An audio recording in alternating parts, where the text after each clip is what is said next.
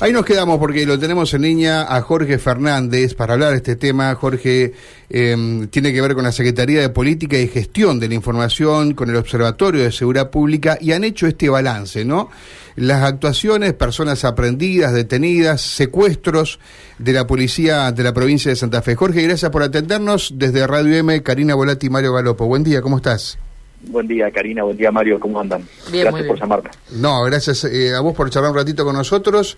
En octubre, eh, vamos a tomarlo, digamos, esto es impactante, ¿no? Porque decíamos el, la cantidad de secuestros de vehículos, fundamentalmente de motos, como la policía, a partir del decreto 460, bueno, se ha lanzado también eh, con estas atribuciones y ha aumentado desde enero a octubre, que fue el último mes cerrado en, materia de estadísticas, 628% de eh, motos eh, en materia de secuestro de, vehículos y en especial de motos, en este caso, han secuestrado eh, el Departamento de la Capital 3.620 vehículos, de ellos el 95% son motociclistas. Jorge, ¿qué, ¿qué balance hacen de esto ustedes?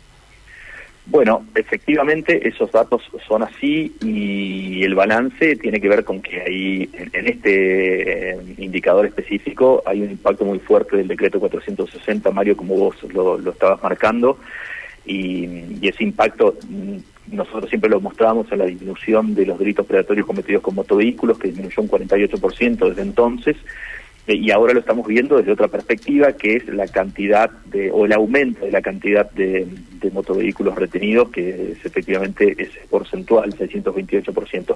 Tiene que, eh, ahí la variable crucial es la de, y la que explica todo, es el decreto 460 del 14 de abril de este año. O sea, hay un antes y un después a partir de eso, claramente. Sí, sí, sí, claramente. Después, en otros indicadores, lo que vemos es eh, algo que, que, también acompaña eh, este, este aumento, eh, digo que es una mayor actividad policial, un mejor despliegue policial, la policía cuenta hoy con, sobre todo este año, con nuevas herramientas, por ejemplo, nuevos vehículos, nuevos patrulleros, nuevas camionetas, nuevas motos, que mejora sustancialmente la productividad policial. Eh, y la operatividad policial y en otros indicadores como personas aprendidas y detenidas vemos un aumento también comparando octubre con enero de un 111%, que es ahí un poco unos datos que, ustedes tienen a la mano, o un 127% de aumento en el traslado de personas. Entonces, eh, hay un aumento en general de la operatividad policial pero muy significativo en el caso de secuestro de motores. Se ve claramente, ¿no? Ahí tenés. Eh, ahora, decía Jorge, mejoró la productividad, mejoró la operatividad en materia policial y mencionabas el tema de los móviles que, se, digamos, que se están entregando, se supone que, eh, digamos, esto y además eh, se, calibra también el trabajo de la policía, digamos que ustedes analizan los datos, pues en enero tuvimos esto, tenemos que mejorarlo hacia fin de año, esas cosas también se, hacen, se observan. Sí, sí, por supuesto. Eh, nosotros nos planteamos una serie de objetivos, eh, objetivos desde el comienzo de la gestión y objetivos al, comienzo de, cada año. Y vamos tomando decisiones en ese sentido. Algunas decisiones no tienen mucha repercusión pública o, no tienen mucha visibilidad y empiezan a producir sus efectos un tiempo después de que esas decisiones son tomadas. Eh, yo te mencionaba el ejemplo de abrir una licitación para comprar 480 patrulleros y renovar la flota policial o comprar motos. Eh, pero también te puedo mencionar un trabajo muy articulado que se está haciendo desde el Ministerio con la Fiscalía Regional 1, en conjunto con, con, la Fiscalía Regional, que empieza también a, o ha ido impactando en el tema motos, en investigaciones sobre homicidios, en investigaciones sobre organizaciones criminales, y eso impacta sobre algunos eh, indicadores criminales. Y también, por ejemplo, eh, hacia el año 2020 logramos revertir una tendencia muy negativa que venía de mucho tiempo atrás, en la, por la cual se iban más policías de los que ingresaban a la fuerza. A partir de 2020, cada año ingresan más policías de los que efectivamente se, van de la fuerza y eso va aumentando la capacidad operativa de la policía. En el, específicamente aquí en Santa Fe, en el departamento de la capital, en la unidad regional 1, eh, cuando nosotros llegamos hicimos un diagnóstico, el 60% de los policías hacían tareas administrativas y hoy revertimos esa relación porcentual y tenemos mucho más policías haciendo tareas operativas. Esas decisiones empiezan a, rendir algunos frutos un par de años después, como está pasando ahora, y lo empezamos a ver en estos indicadores o en el aumento de la operatividad policial. Por supuesto que yo digo, esta nota debe ser de las más impopulares que uno tiene que hacer porque al tipo que le roban la moto, a mí me contaban un caso hace 48 horas, un, primo aquí de nuestro movilero, que le roban la moto a punta de pistola, digamos, eh, ese tipo no le interesan estas cosas, ¿no? Pero sí hay que decirle que la, seguridad no, no es una cuestión de magia, vivimos una sociedad muy compleja y en definitiva es, es, trabajar y, trabajar, ¿no? Sí, Mario, ahí, eh, y es muy importante lo que vos decís porque eh, que yo diga que los homicidios han bajado sustancialmente en el departamento de la capital eh, tiene una importancia estadística y marca un rumbo, pero un homicidio es una tragedia. El robo de una moto es una tragedia, un asalto, un hurto, una usurpación son eh, episodios de, violencia y el delito no, no va a desaparecer de un día para otro y probablemente no vaya a desaparecer en el corto plazo, pero nosotros necesitamos marcar algunas pautas importantes de hacia dónde debe transitar el sistema de seguridad pública, qué es lo que hay que hacer y siempre eh, en los problemas criminales y en la cuestión que tiene que ver con seguridad pública, siempre los objetivos son a largo plazo. De ninguna manera yo pretendo eh, que nadie quede conforme, pero sí marcar algunas tendencias de disminución de algunos indicadores criminales y de aumento de la productividad policial, porque lo que nosotros necesitamos en el corto, en el mediano, pero fundamentalmente en el largo plazo, es una transformación de la principal herramienta que tiene el sistema de seguridad pública, que es la policía. Necesitamos una policía cada vez más operativa, mejor preparada, mejor capacitada, con mejores herramientas, con, con mayor, eh, mayores herramientas tecnológicas, con, bueno, una policía altamente profesional y a la altura de las circunstancias. Y cuando me refiero a la altura de las circunstancias, me refiero a la altura de los problemas criminales que tenemos en la provincia de Santa Fe y en la ciudad de Santa Fe particularmente. Y ese es el camino que hemos emprendido. Logramos revertir una tendencia que venía de muchos años de una policía que estaba eh, cada vez eh, era más corta, más administrativa y menos preparada y con menos herramientas. Eso logramos revertirlo. Ahora el camino es, es, obviamente a largo plazo, pero empezamos a ver algunos indicadores interesantes en ese sentido. Eh, vamos a los homicidios. Eh, recién decías al pasar que ustedes tienen estadísticas que muestran una baja en el departamento de la capital respecto a los, a los crímenes, a los peores crímenes que son los homicidios. Sí, efectivamente. Eh, ¿Y, nosotros... Sí te lo pongo más o menos en números, el, el año pasado, el año 2021, fue el año con menor cantidad de homicidios en el departamento, la capital de toda la serie. Eh, esto es, desde 2014 se pueden contar bien los homicidios porque podemos triangular datos entre el Ministerio Público de la Acusación, la Policía y el Ministerio de Salud. Eh, este año, año 2022, al día de hoy, eh, estamos 10 homicidios abajo del mismo día del año pasado, que fue el año con menor cantidad de homicidios. O sea, eh, tuvimos ya el año pasado una disminución importante, la tasa de homicidios bajó sustancialmente, en el 2014 era de 28 homicidios cada 100.000 habitantes, el año pasado cerró en 13 homicidios 61 cada 100.000 Disculpa, volví a mencionar eso porque siempre los números son por ahí, hay que escucharlo bien. 2014 había cuánto decías, 28... En 2014 la tasa de homicidios en el departamento de la capital era de 28 homicidios cada 100.000 habitantes, que es como se mide. En el 2021 fue de 13,61 homicidios cada 100.000 habitantes.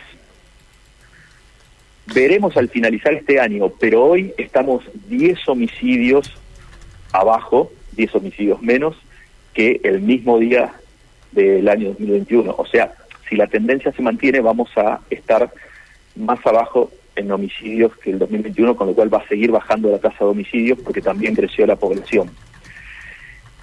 Mm. esto es departamento de la capital, ¿no? Esto es departamento la capital. ¿Y en Rosario tenés números distintos? En Rosario los números son distintos. Sí. digamos, ahí, ahí en, en, Rosario son, son altos. Sí, en Rosario son altos. O sea, ahí empeoró la tasa de homicidios. Mejoró en la capital y empeoró en Rosario, ¿es así? Eh, sí, efectivamente es así. Eh, lo que pasa que no podemos ahora decir cuál es la tasa de homicidio en Santa Fe o en Rosario o a nivel provincial porque hay que terminar el año y se, se anualiza ese mm. dato. ¿sí? Pero eh, específicamente en el departamento de la capital es probable que cerremos el año con la menor tasa de homicidio y la menor cantidad de homicidios en mucho tiempo. Pero toco madera porque el año no terminó. No, por supuesto. Estamos hablando con el secretario de Política y Gestión de la Información del Ministerio de Seguridad de la provincia, Jorge Fernández. Jorge, volviendo al tema del secuestro de motos, yo no sé si es tan fácil la pregunta que te voy a hacer, si podés responderla, pero en realidad uno por allí se pregunta, entre todas las motos que se secuestra habrá gente que no tiene la documentación al día, que no puede presentar papeles y demás, pero que no e, es delincuente y habrá otros vehículos que son vehículos robados en manos de delincuentes que eh, lo utilizan además para cometer más ilícitos, ¿no? Eh, ¿Hay alguna forma de ponderar eso, de saber qué porcentaje es uno y cuál otro? Bien, eso nosotros como Ministerio de Seguridad no tenemos efectivamente esos datos porque lo que la policía hace es retener en la aplicación del decreto 460, pero también en operativos conjuntos con, con la municipalidad, es retener un motovehículo que está en infracción y después eso sigue un procedimiento administrativo que es estrictamente municipal. Claro. Entonces no podemos determinar si la persona era un, presunto delincuente o no. Lo único que podemos determinar es eh, dos cosas. Primero es que efectivamente ahí había un problema criminal porque los datos de, delitos predatorios cometidos con motovehículos, o sea, motochorro, básicamente, disminuyó eh, en un 50%. O sea, claramente ahí teníamos la moto como una herramienta utilizada para delinquir. Eso logramos disminuirlo con esta medida un 50%. Después habrá que ver, estos datos son, ya son más municipales, yo no los tengo, cuántos de esos vehículos efectivamente fueron recuperados por sus dueños porque esos dueños pudieron acreditar que eran los titulares del vehículo y son, simplemente estaban en infracción o le faltaba algún papel y lo pudieron acreditar y cuáles o cuántos, mejor dicho, de, ese, de, esa cantidad de vehículos no fueron nunca reclamados porque evidentemente no tenían los papeles o eran robados o, bueno, no sé, eh, tenían algún problema que de, de alguna manera nunca pudieron solucionar. Que ni siquiera se acercan, claro, para intentarlo. Eh, Jorge, y con respecto a otro tipo de vehículos, sabemos que la gran mayoría son motos, un promedio de 340 y pico, pero 17, 18 vehículos por mes eh, son autos u otro tipo de vehículos. Eh, de, ¿De qué características, digo, en general son los, los vehículos de mayor porte secuestrados? Bueno, son autos, en general autos y algunas camionetas, eh, en menor medida algunos camiones que son secuestrados por la policía en distintos tipos de, operativos. Vehículos privados, digo, pensando en los remises truchos, por ejemplo, o algún tipo de, eh, de vehículos de esas características, ¿no? Sí, también eh, hay algunos, yo no tengo desagregado efectivamente ese dato, lo único que tengo es la cantidad de taxis y remises controlados. Por ejemplo, en el departamento, la capital, eh, de enero a octubre se controlaron 24.867 taxis y remises y 678 colectivos. ¿Mm? Eh, eso es un número bastante importante y que se ha mantenido más o menos estable, con una baja en, el mes de febrero, pero después bastante estable en la cantidad mensual de vehículos controlados, pero no tengo datos de esos vehículos secuestrados. Jorge, ¿dónde colocan todas las motos que secuestran? Porque recién hacíamos un balance con estos números que tenemos. Son promedio 345 eh, en el mes solamente aquí en la capital, en buena medida en Santa Fe Capital, algunas en Santo Tomé suponemos, pero en buena medida aquí en Santa Fe Capital. ¿Dónde van a parar todas estas motos? Bueno, nosotros celebramos un convenio con la Municipalidad de Santa Fe en su momento para la implementación del, decreto 460 eh, y van a los este, depósitos municipales y siguen los procedimientos municipales para, para bueno, recuperar o no el, vehículo y también tenemos los convenios con otros gobiernos locales dentro del departamento de la capital. Entonces eh, van ahí a los depósitos municipales. Como yo escuchaba eh, cuando ingresé a la, a la llamada, ustedes estaban charlando, Claro, esto satura los depósitos municipales porque no estaban preparados para esa cantidad tan importante de, motovehículos.